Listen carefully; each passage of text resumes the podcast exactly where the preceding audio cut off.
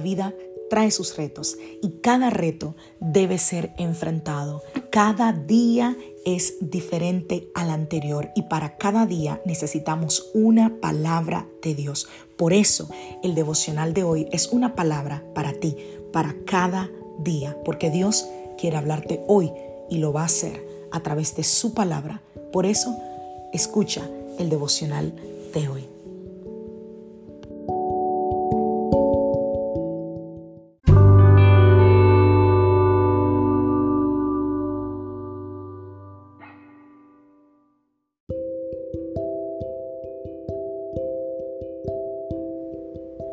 Devocional del día de hoy. Alábale. Vamos a la palabra del Señor al libro de Apocalipsis capítulo 4, verso 10. Los 24 ancianos se postran y adoran al que está sentado en el trono, el que vive por siempre y para siempre, y ponen sus coronas delante del trono. Wow, qué lindo, diciendo, Tú eres digno, oh Señor nuestro Dios, de recibir gloria y honor y poder, pues tú creaste todas las cosas y existen porque tú las creaste según tu voluntad. Qué lindo. También vamos a leer Juan capítulo 14, verso 6. Jesús le contestó, yo soy el camino, la verdad y la vida. Nadie puede ir al Padre si no es por medio de mí. Cuando vamos delante de la presencia del Señor, lo mejor que podemos hacer es alabarle, darle honor, darle gloria, porque Él se lo merece. Si nosotros somos agradecidos por lo que el Señor nos da, por lo que el Señor hace en nuestras vidas, si reconocemos que a pesar de que Él no nos ha dado algo, somos más que agradecidos y vencedores, podemos abrir nuestra boca y de nuestro corazón puede brotar la mejor alabanza. La presencia del Señor para nosotros, al entrar en la presencia del Señor, lo primero que debemos hacer es reconocer su magnificencia, su poder.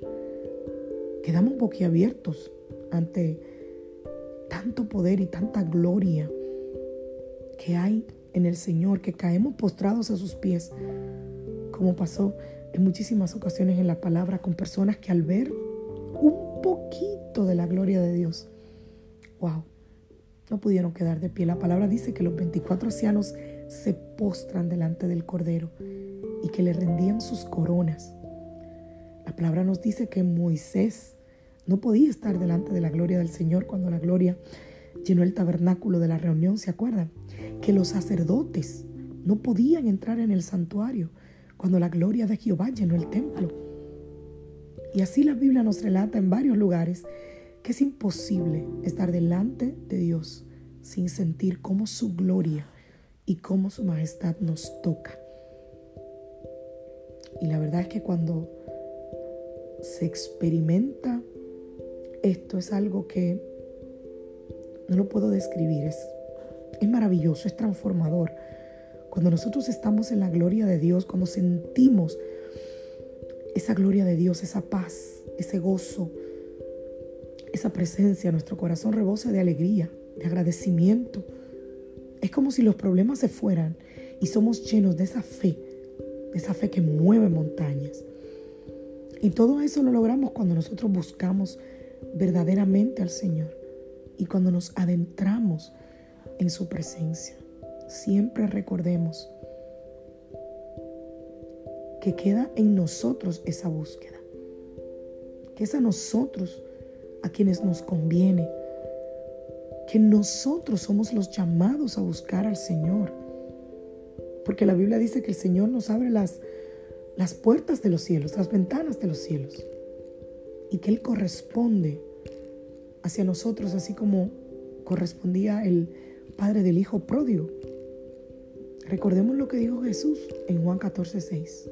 Él dijo, yo soy el camino, yo soy la verdad, yo soy la vida. Nadie viene al Padre si no es por mí.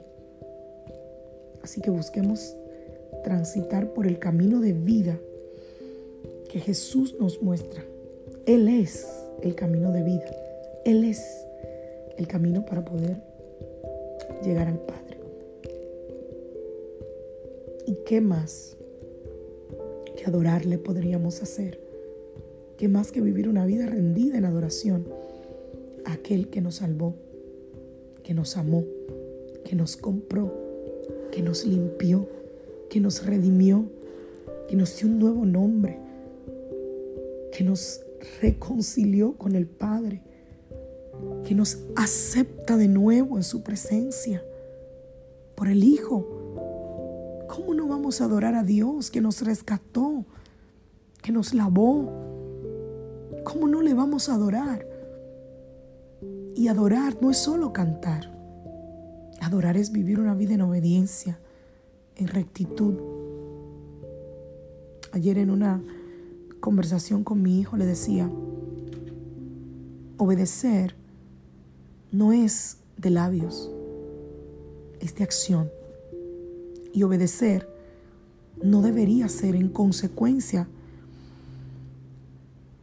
o por miedo a las consecuencias, sino que deberíamos obedecer en amor. ¿Y, qué tiene que ver esto con la alabanza, pastora? Mucho porque adoramos a Dios no por lo que Él nos da, no cuando estamos felices, no cuando Dios ha sido bueno. Adoramos a Dios en todo momento porque le amamos, porque le honramos, porque estamos agradecidos.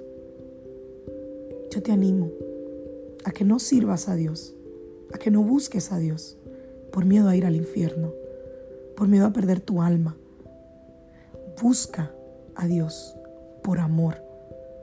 Busca a Dios no para que Él resuelva ese problema que tienes hoy. Busca a Dios por amor. Porque quieres de corazón tener una comunión con Él. Búscale de todo corazón. Y si le buscas de todo corazón, le vas a encontrar. Que Dios te bendiga. Que Dios te guarde. Soy la pastora Alicia Rigo de la iglesia Casa de Su Presencia y te saludo desde Greenville, Carolina del Sur, deseándote que tengas un feliz día.